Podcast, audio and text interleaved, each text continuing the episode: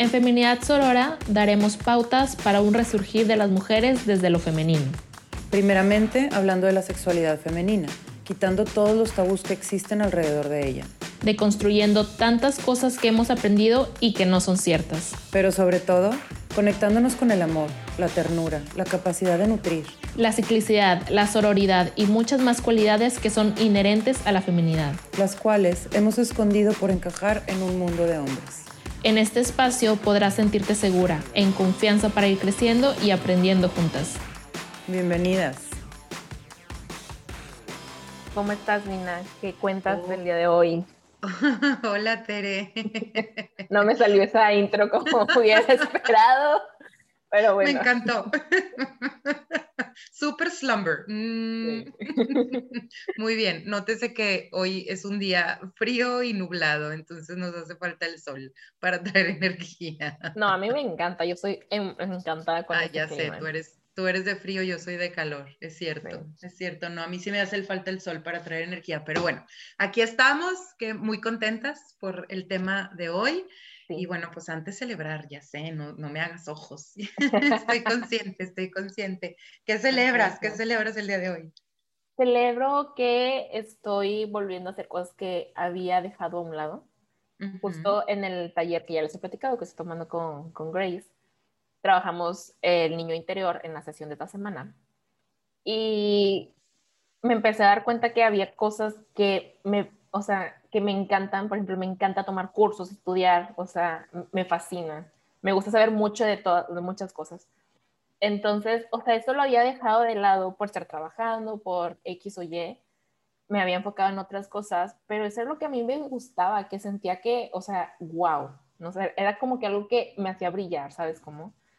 Entonces, con ese ejercicio me di cuenta y estoy como retomando esa parte, entonces disfruto en verdad son esas cosas que son para mí, que, que luego puedo este, ayudar a los demás y, demás, y todo esto.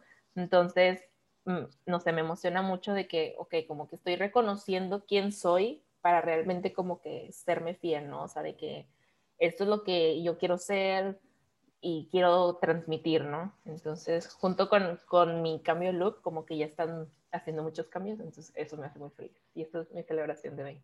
Qué padre, Tere. Comparto tu afición por aprender. Luego se convierte en un vicio.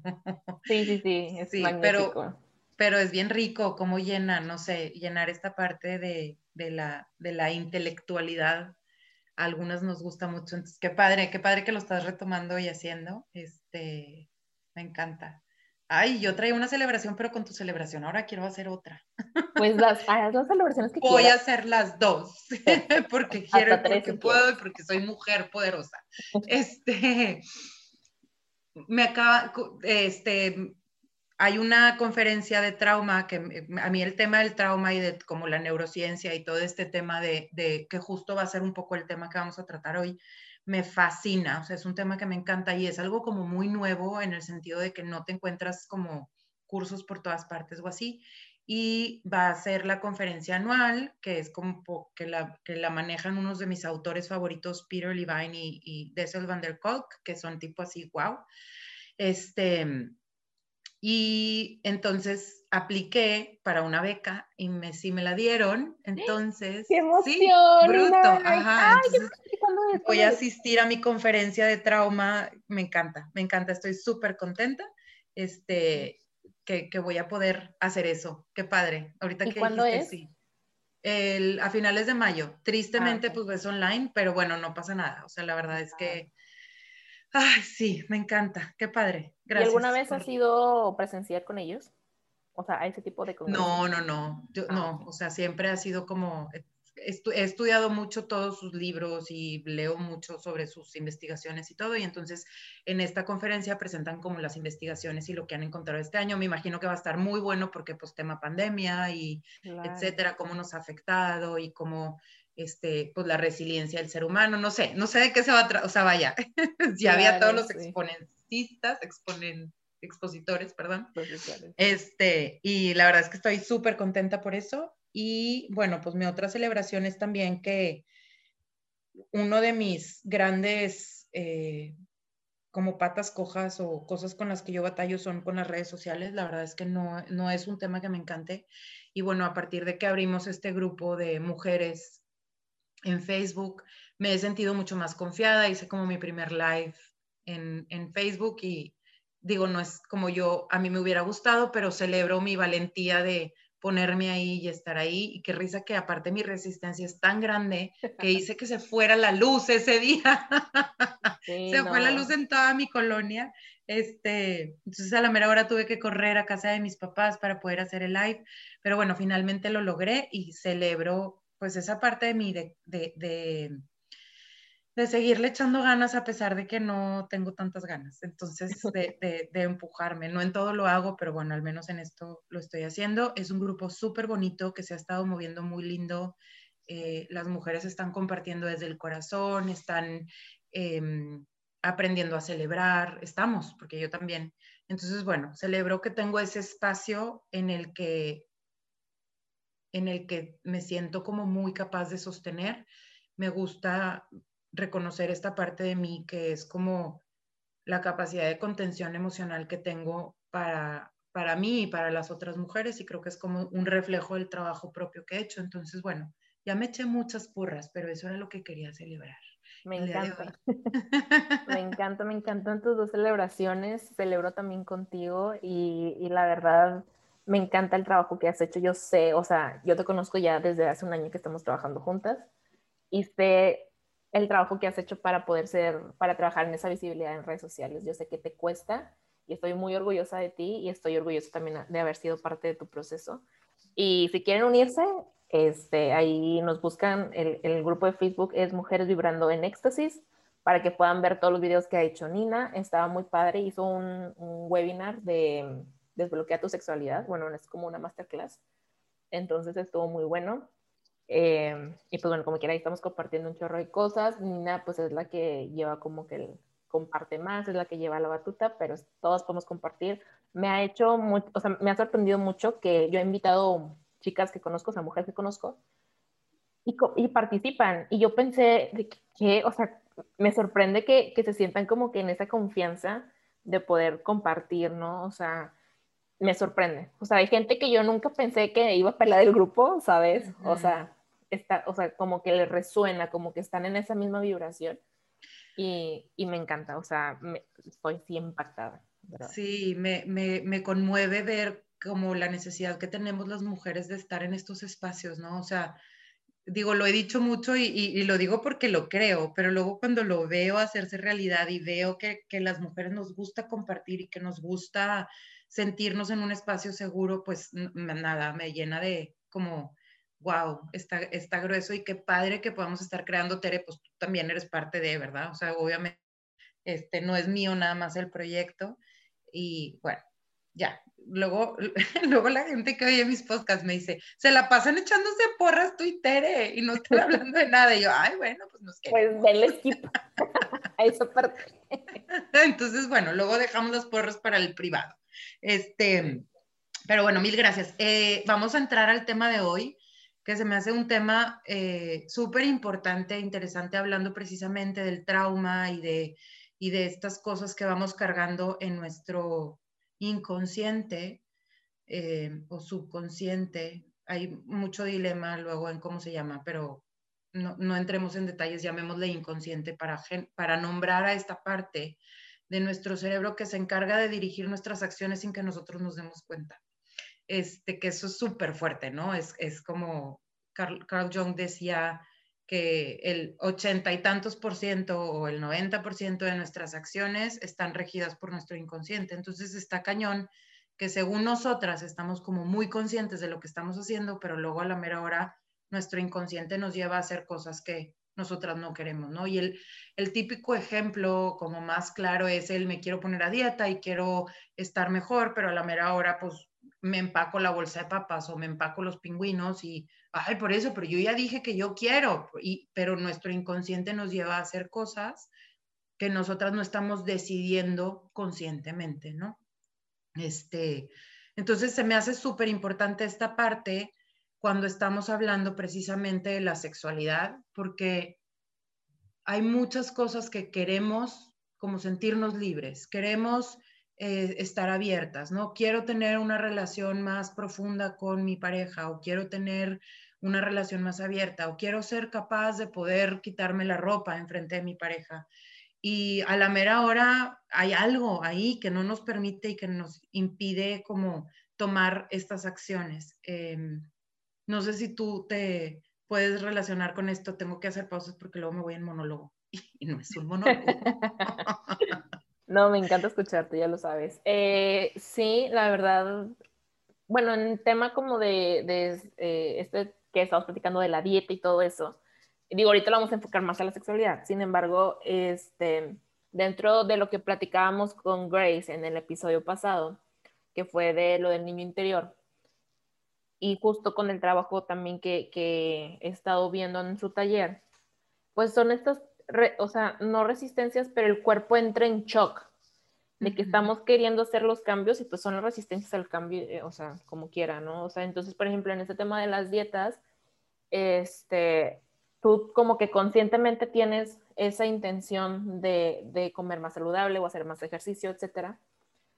Y luego vienen este tipo de atracones y, y luego te sientes culpable porque, ay, es que comí esto que no debía, que no debía haber hecho pero es el cuerpo protegiéndose porque le estás enseñando algo nuevo que él tiene, en mi caso, 26 años haciendo y, dependiendo qué tan grandes estemos, ¿no? Entonces, pues también es como que vamos a ser este, em, compasivos con nosotros, o sea, vamos a llevar un proceso consciente y amoroso. Es algo que ya hemos hablado muchas veces y siempre lo decimos, pero siento que es muy valioso este, este, estos procesos y justo también, o sea, la parte de todo lo que hay detrás de nosotros nos lleva a lo que somos ahorita. Exacto. Entonces también no, no me puedo hacer a la vista gorda de todo lo que me pasó y de que no, es que hoy voy a ser un hombre nuevo, una mujer nueva. O sea, sí, pero vamos a trabajar también lo que hay atrás, ¿no? Porque con esos cambios, trabajando con eso, ya podemos realmente hacerlo realidad, ¿no? Súper importante esto que estás diciendo, Tere, y no se trata, mucha gente dice, es que para qué le rasco al pasado, el pasado es el pasado. Pues sí, nada más que el pasado te forjó y el pasado hizo que seas la mujer que eres hoy, ¿no? O la persona que eres hoy. Y entonces es importante rascarle al pasado, no en un afán de encontrar más heridas y este, ponernos a llorar por las cosas que vivimos o ponernos en la posición de víctimas de es que, bueno, pues estoy así porque viví esto, ¿no? El chiste es rascarle al pasado para sanarlo. El chiste es como irnos al, y, bueno, y aquí viene un poquito de esto, de lo que quería yo hablar. Desde que estamos chiquitos, sobre todo en nuestros primeros siete años de vida, es cuando estamos formando toda esta base de creencias que nos van a ayudar a manejarnos el resto de nuestra vida. Entonces, a pesar de que a esta edad somos muy poco conscientes de quiénes somos, de qué somos, e, eso precisamente hace que vayamos como absorbiendo todo lo que vamos recibiendo del mundo, todos los mensajes que vamos recibiendo, todas las historias. Entonces, lo que platicábamos en la sesión pasada, con, en, el podcast pasado con Grace, de, em, bueno, pues es que tienes la herida de abandono, no necesariamente fuiste abandonada, pero tu sistema nervioso así lo interpretó y entonces vives con un trauma. Y, y, quiero aclarar antes de seguir que cuando yo hablo de trauma, hablo de una experiencia que yo viví en el pasado que me marcó, ¿sí? O sea, no tiene que ser un trauma de, es que asesinaron a mi papá enfrente de mí, no. O sea, te estoy hablando de un trauma desde que me quedé llorando en la cuna eh, y mi mamá no me atendió en ese momento porque me estaba preparando el biberón. No necesariamente fue porque la mamá no te quisiera poner atención, sino estaba tratando de atenderte, pero tú lo sentiste como un abandono y entonces se queda como un trauma, se queda como una herida. Y así a lo largo de nuestra vida se van formando, sobre todo en los primeros años, se van formando estas como cicatrices en nuestro cerebro, en el cerebro límbico es particularmente el que se encarga de procesar toda esta información a grandes rasgos, o sea, no nos vamos a ir al detalle, pero a grandes rasgos. Entonces, ¿qué pasa? Que cuando nosotras estamos ya en nuestra vida adulta tratando de trabajar estos temas, por ejemplo, yo que quiero ser más visible en redes sociales, eh, pues me topo con algo que me impide hacerlo. O sea, yo ya sé que voy a hacer un live y que voy a hacer este, esto, pero desde que amanezco estoy como con la panza hecha nudo y, no, estoy, no estoy respirando fluido, estoy como respiraciones cortitas y estoy... Y es algo que yo tengo trabajado y es algo que entonces el chiste ahí es, y este es como el tip que, que con el que yo trabajo mucho, entender que el cerebro límbico se relaciona directamente al cuerpo. El cerebro límbico no tiene una comunicación directa con el consciente. Su comunicación directa es hacia el cuerpo. Entonces, ¿cómo vamos a ir sanando esta parte de nuestros traumas y nuestras creencias y estas limitaciones que tenemos?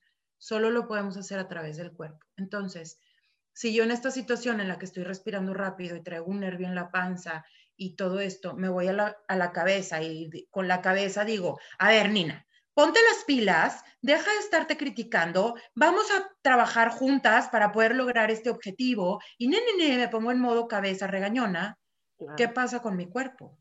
Pues más se va a cerrar, porque no le estoy hablando a ese mensaje que me está llegando de, este, lo que tienes que decir. O sea, son mensajes que yo traigo metidos en mi cerebro límbico de lo que tienes que decir no es importante o etcétera, ¿no? algo, no sé qué piensas de esto que estoy diciendo.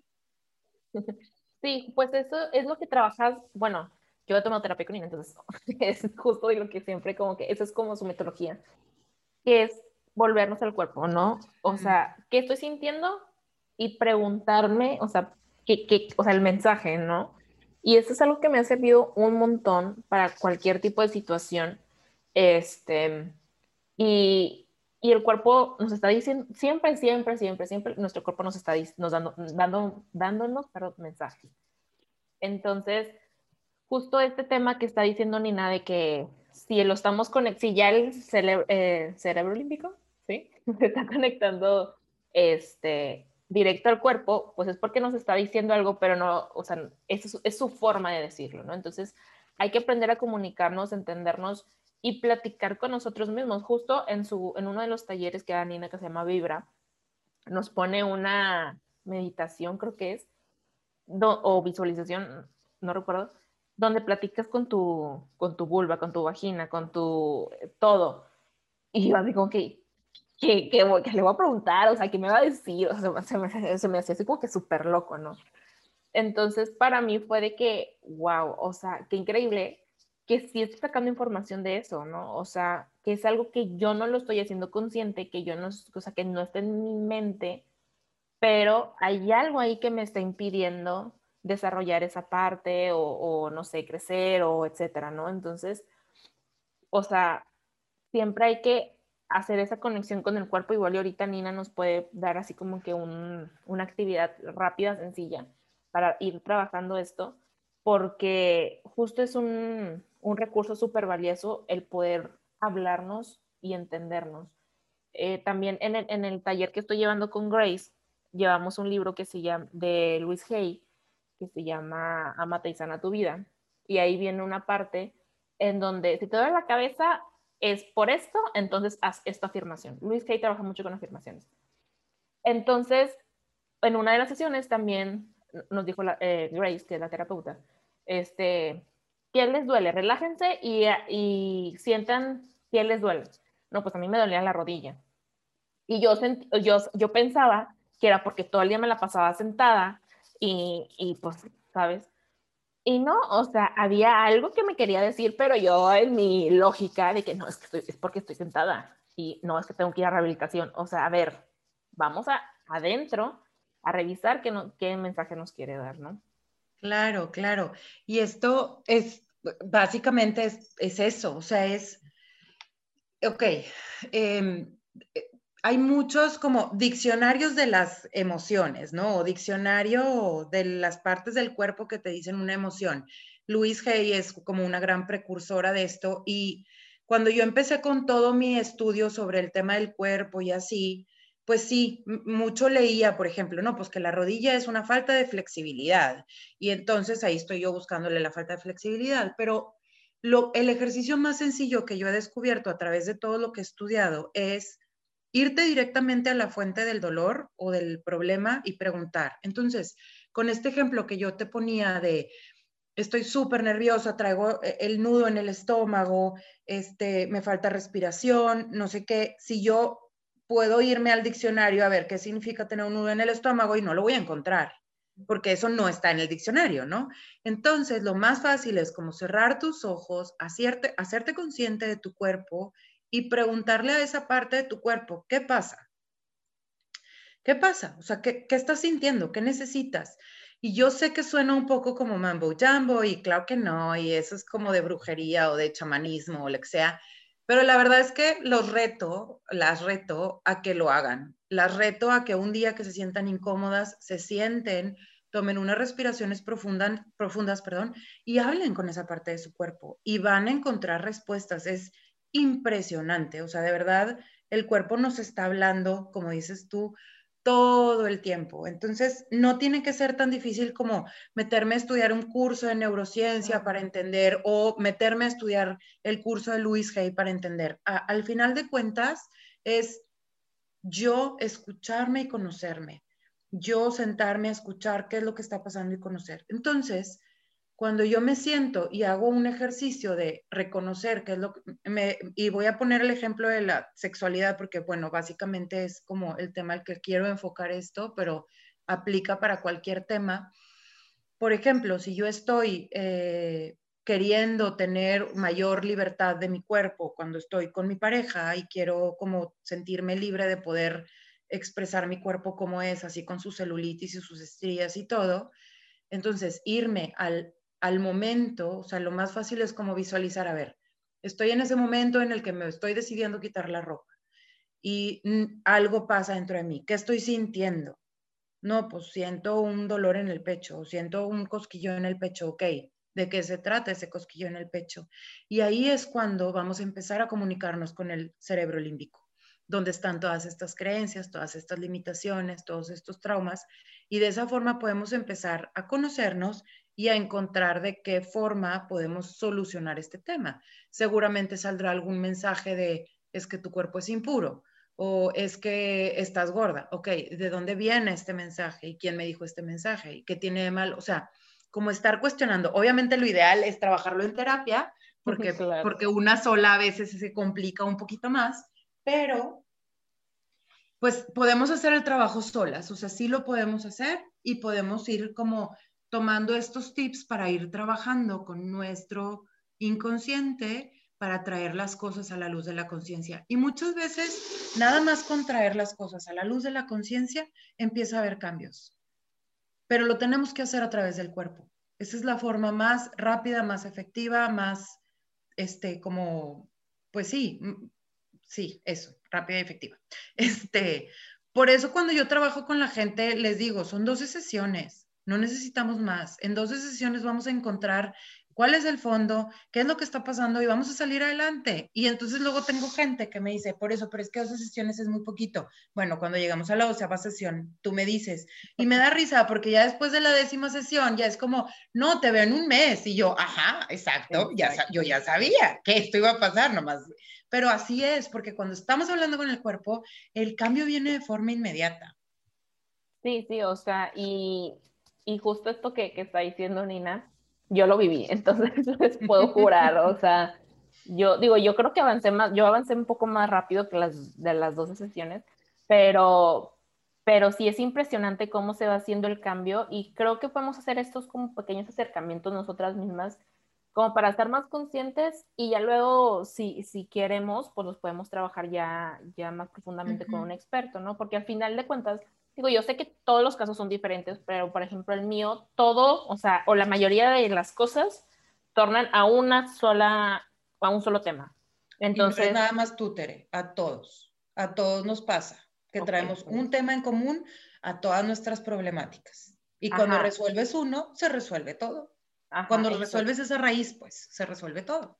Sí, o, o, sea, o cuando lo haces consciente y dices de que, ah, o sea, bueno, al menos a mí me pasa de que, ay, es que ya sé qué es esto, o sea, y, me doy cuenta más rápido, ¿no? Entonces, ya en vez de estar sufriendo y todo, digo que está bien sentir lo que sentimos siempre, sin embargo, pues ya tienes la raíz, ya sabes de dónde viene, entonces de que, ok, ya puedes trabajar con tus recursos, puedes hacer meditaciones, etcétera, para tu poder, este, auto, no quiero tranquilizar. Ah, bueno, sí, autosanar. Autosanarte, claro. Entonces, aquí digo, ahorita me está surgiendo una, una pregunta que no sé si va de la mano, porque hemos hablado, bueno, no sé si en el podcast, pero tú y yo hemos platicado de los ciclos de estrés. Entonces, no sé si los ciclos de estrés también, o, más bien se generan en base a, los traumas o eso sí. ya otra, otra cosa aparte. Sí, sí, sí.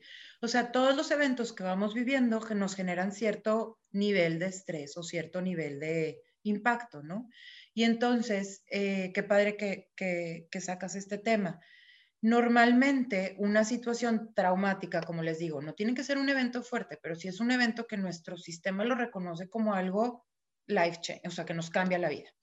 Entonces, em, cuando nosotros vivimos un evento traumático, es importante que el ciclo de ese evento se complete. Por ejemplo, em, estoy viviendo una situación de violencia sexual y entonces eh, los mecanismos normales para atender una situación de estrés tan fuerte son eh, congelarte, freeze, flight, correr o pelear, ¿no? Van descubriendo cada vez un poquito más la neurociencia, pero los básicos son esos tres, ¿no? Bueno, el básico básico es este, correr, huir o este, luchar. Son como los, los básicos, pero luego agregan este del congelarse, que también es un mecanismo muy común. Entonces, ¿qué pasa? Cuando yo me congelo y me, me, como me paralizo, que es muy común que nos paralicemos, como ya les he comentado, no sé si aquí en el podcast o no, porque lo platico mucho en el libro de La bailarina de Auschwitz de mm, Edith Egger, ella a sus 90, ella es sobreviviente de un campo de concentración y a sus 90 años, después de 70 años de haber salido del campo de concentración, ella escucha una ambulancia y se congela. A pesar de que sabe que no está en peligro, a pesar de que sabe que ya no está viviendo esa situación, ella vive una situación o escucha una ambulancia y se congela, ¿no? Esto es una reacción ante el estrés. En su momento ella no pudo completar el ciclo del estrés. ¿Por qué? Porque había que hacer lo que se tenía que hacer. Y aparte que fue, pues no es lo mismo, ¿verdad? mi mamá me dejó llorando en la cuna a este, constantemente por dos años que estuvo ella en el campo de concentración o no sé cuánto tiempo estuvo, estar con estrés tras estrés tras estrés. Entonces no le dio tiempo a su sistema nervioso de recuperarse, ¿no? De, de cumplir. Pero bueno, siempre me voy saliendo del tema, perdón. Entonces, ¿qué pasa? Tenemos esta situación de estrés y lo normal ante una situación de estrés es hacer algo, ¿sí? Pero a veces no podemos hacer nada. Entonces, cuando nos, nos quedamos en ese congelamiento, no completamos el ciclo. Entonces, necesitamos completar el ciclo. ciclo. Y es una herramienta muy buena para ir sanando esos traumas. O sea, lo que estábamos hablando anteriormente era como de qué forma escuchar a nuestro cuerpo lo que necesita. Y entonces, si yo estoy en esta situación de súper nervios porque voy a dar un live, reconozco que mi organismo me está diciendo, que mi cuerpo me está diciendo, estás súper nerviosa porque de chiquita te dijeron que no valías nada. No es cierto, pero bueno, vamos a poner que ese es el caso. Entonces, una forma de completar para mí el ciclo de estrés es decir, en voz fuerte, usando mi voz, usando mi cuerpo, sí valgo. Y lo que tengo que decir es importante. Entonces ahí estoy completando el ciclo de estrés. En vez de haberme quedado congelada y no decir nada, lo completo diciendo, ¿sabes qué? Esto que me estás diciendo no es cierto y no me lo voy a creer. Y voy a completar el ciclo de estrés. Entonces, de esa forma podemos ir sanando estos traumas. Hay traumas que nunca se van a sanar, pero que sí podemos controlar y manejar y hacer conscientes de forma que podamos ser mucho más funcionales.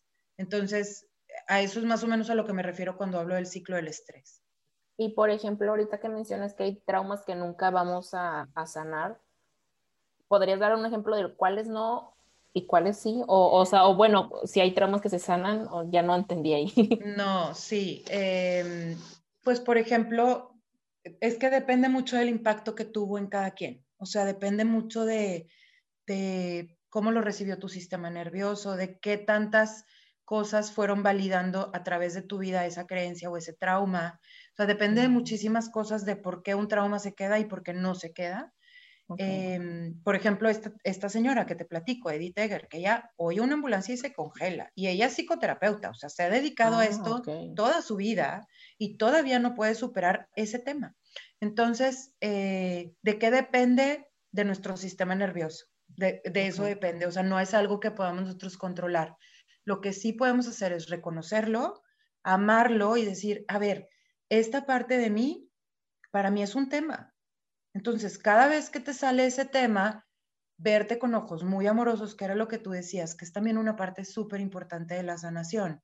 Necesitamos vernos siempre con ojos muy amorosos. En el momento en que nosotros empezamos a criticar estas partes nuestras, más las estamos afianzando en nuestro sistema nervioso. Es como ponerle este, luces encima de ella, ¿no? Y decir, aquí estoy, aquí estoy. Entonces, cuando nosotros la vamos amando, la vamos apapachando y vamos diciendo, está bien que estés aquí, está bien que existes, está bien que este trauma existe en mí porque es lo que me ha ayudado a sobrevivir y a llegar hasta donde estoy. Está bien que estés aquí. Entonces, ¿qué pasa? Pues se va haciendo chiquito. O sea, ¿qué pasa cuando tú tienes un niño llorando, histérico, y te, te quedas con él esperando a que se le pase?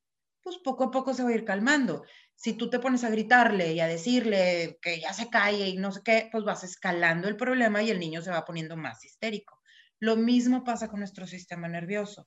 Entre más amor, más apapacho, más aceptación le demos, será muchísimo más fácil lograr estar en paz con ese trauma, que como te digo, habrá unos que no se vayan, pero Edith lo platica en su libro, dice, cada vez que me pasa, yo ya sé de dónde viene, entonces, en automático es como, estás bien, se empieza a decir a ella misma, está bien, estás segura, no estás corriendo peligro, todo va a estar bien. Entonces ella ya sale de ese espasmo mucho más rápido que antes, porque antes se podía quedar congelada y no salir de su casa a lo mejor tres días. Esto lo estoy inventando, no lo dice en su libro, pero es lo que me imagino que pudiera haberle sucedido.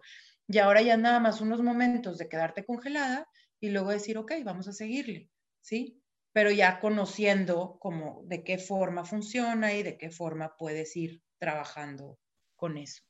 Y por ejemplo, Nina, al inicio mencionábamos que era, o sea, que en los primeros siete años de vida era cuando pues desarrollábamos, bueno, no desarrollábamos, pero como que había eh, otro impacto en, en estos temas. Sin embargo, por ejemplo, si a un adolescente o, a una mujer adulta sucede algún tipo de abuso sexual o, violencia de género, eso también llega a ser por un supuesto, trauma, Por supuesto, sí, sí, sí. Cuando yo hablo... ¿Hay algún... dime, dime. ¿Hay algún, eh, pues ya no sé cómo decirlo, pero como algún parámetro de que las que fueron al inicio de los siete años son más fuertes o algo así que las que luego vivimos o sea, o tienen un impacto diferente, o es lo mismo que decías que depende de la situación y nuestro sistema Depende de, de la situación y de nuestro sistema nervioso. Habrá cosas que simplemente en, el tema de la violencia y del abuso sexual, hay gente que dice, ay, pues sí, pero X, y literal, digo, hay gente que dice X, pero sí trae trauma, pero bueno, hay mucha gente que es como, bueno, ya, lo viví, lo superé y sigo con mi vida y no tiene mayor consecuencia. Este, pueden ser varias cosas. Puede ser que lo tenga súper escondido el trauma, que no lo permita salir. Y otro es que de verdad tiene un sistema nervioso con muchísimos recursos que le permiten seguir con su vida, ¿no? De qué depende de tu ambiente familiar, de las creencias que te dijeron de chiquita, del ambiente en el que creciste, o sea, porque así como tenemos traumas, pues también tenemos muchísimos recursos, ¿no? De los que nos hemos ido haciendo mano conforme vamos creciendo. Entonces, depende de muchísimas cosas. No puede haber un trauma que haya sucedido a los 20 años que vaya a tener mucho mayor fuerza. Híjole, ok, con temor a no equivocarme lo voy a decir, pero normalmente esos traumas se conectan a nuestros traumas de la infancia. Pues es justo lo que decías, ¿no? En, el podcast pasado, creo, en alguno de los podcasts, en de los episodios, que si yo estoy viviendo en un ambiente de violencia, estoy acostumbrada a la violencia, voy a traer violencia. Exacto. Algo así, o sea, como que se va conectando todo eventualmente. Sí, o por ejemplo, eh, piénsalo tú, por ejemplo, en las cosas que has trabajado en terapia, cómo se conectan con tu trauma de la infancia. Entonces, no es que lo que estás viviendo en tu edad adulta sea algo nuevo, es algo que te está reafirmando lo que ya viviste en la infancia. ¿Sí me explico?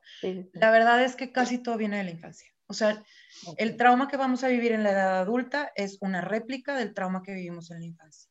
Y por ejemplo, si trabajamos estos traumas eh, de la infancia, no quiero decir a tiempo, pero tal vez, no sé, tipo en adolescentes o inicios, no sé, 20 años o algo así, es más factible que, o sea, el momento de sanar eso ya haya menos Incidencia, sí. Ah, Totalmente, sí. Conforme más trabajemos en nosotros mismos, por eso es tan importante el trabajo personal y de introspección y de terapia, porque entre más nos trabajemos a nosotros mismos, es más probable que dejemos de repetir esos patrones que nos están conectando a nuestros traumas de la infancia. Oh, Entonces, aunque no se sane por completo, porque de verdad, no es que yo sea pesimista, pero la realidad es que hay cosas que no no van a quedar 100% curadas, va a ser en un punto mínimo. Este, no sé, por ejemplo, en el tema de la violencia, bueno, pues a lo mejor yo eh, escojo a una pareja que yo viví violencia en mi infancia y entonces escojo una pareja que es violento conmigo, pero luego me doy cuenta y que empiezo a trabajar con mi violencia de la infancia y entonces, ok, logro separarme de esa persona y a lo mejor la próxima pareja que tenga va, no va a ser violento, pero sí mi jefe va a ser violento. Me explico. O sea, ya no va a ser en un área súper importante de mi vida, va a ser como en las ramificaciones chiquitas. Entonces, ah, bueno, ok, ya, ya vi que ahora estoy viviendo la violencia en mi trabajo. Entonces, bueno, voy a trabajar con ese tema en mi trabajo, no sé qué. Ok, ya no lo tengo en mi trabajo, pero ahora a lo mejor se me va a presentar con el cajero del súper.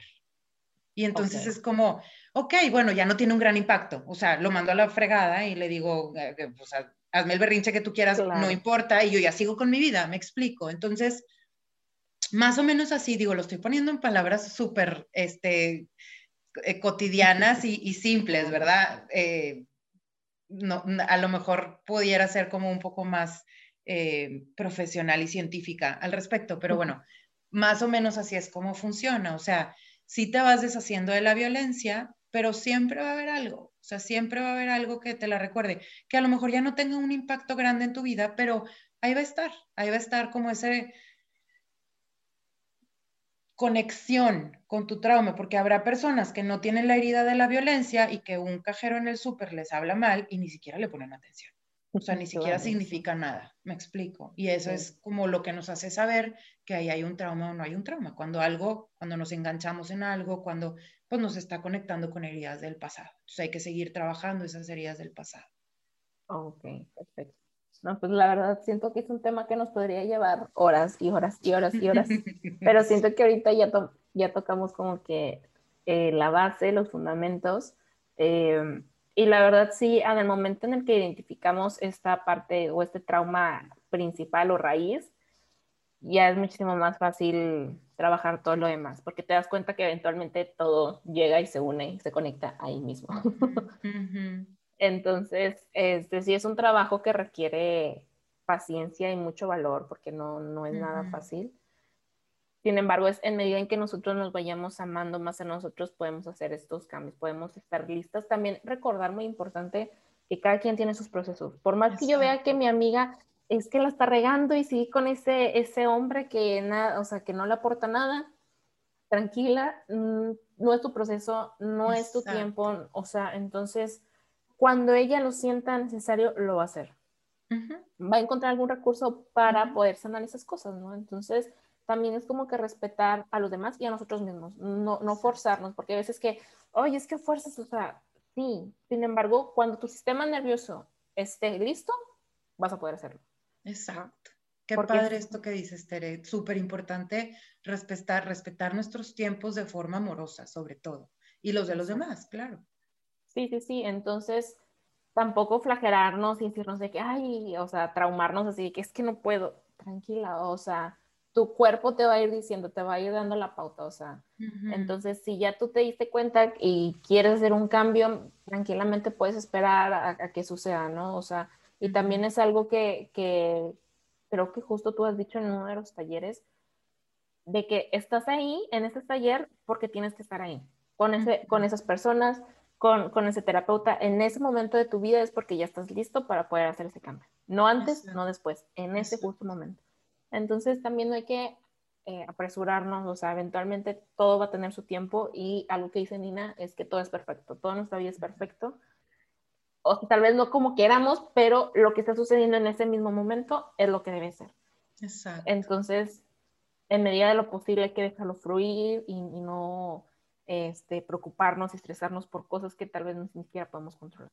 El abrumarnos no nos ayuda, nos ayuda a vernos con compasión y con amor. Esa es la mayor ayuda que nos podemos dar siempre, vernos con amor y compasión en cualquiera de nuestros estadios, de alegría o de tristeza, de dolor o de excitación. O sea, realmente el vernos con amor y compasión es lo que más nos va a ayudar a ir creciendo y avanzando en nuestra vida, siempre.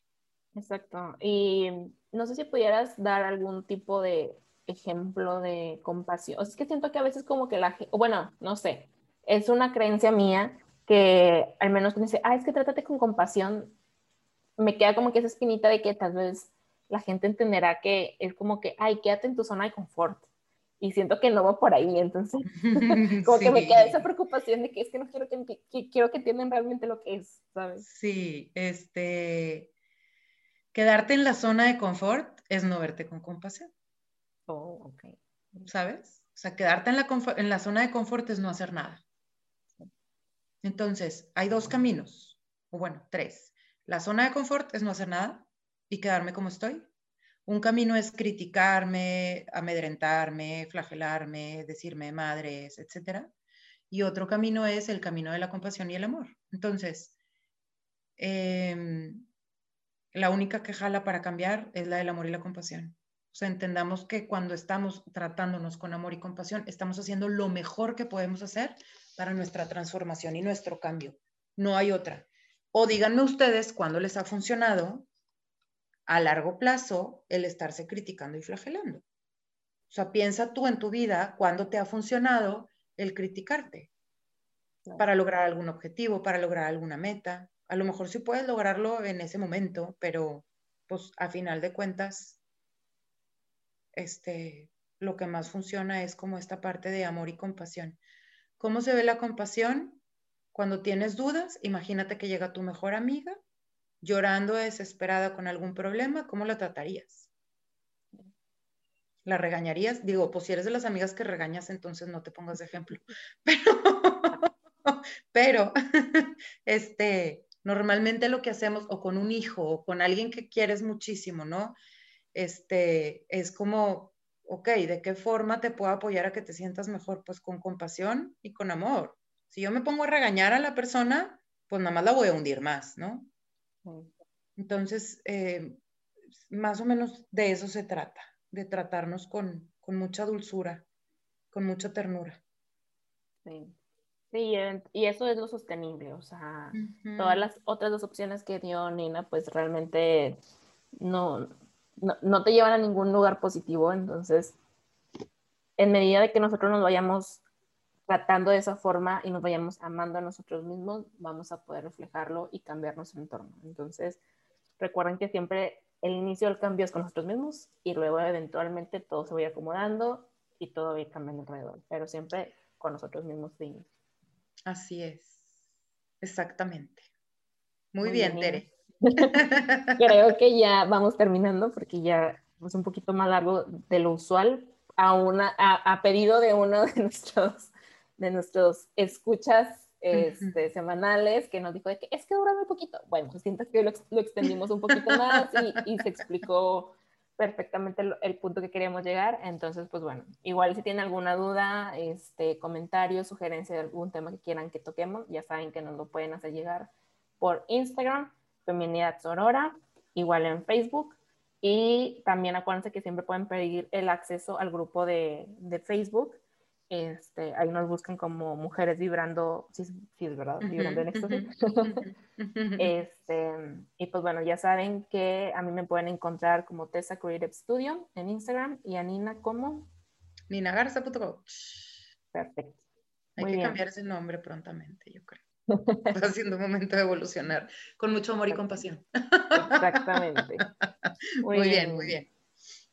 Perfecto. Muchas gracias, Tere. Gracias a todos los que nos escucharon. Eh, nos vemos la próxima, nos escuchamos la próxima semana. Claro que sí, Nina. Bye. Bye.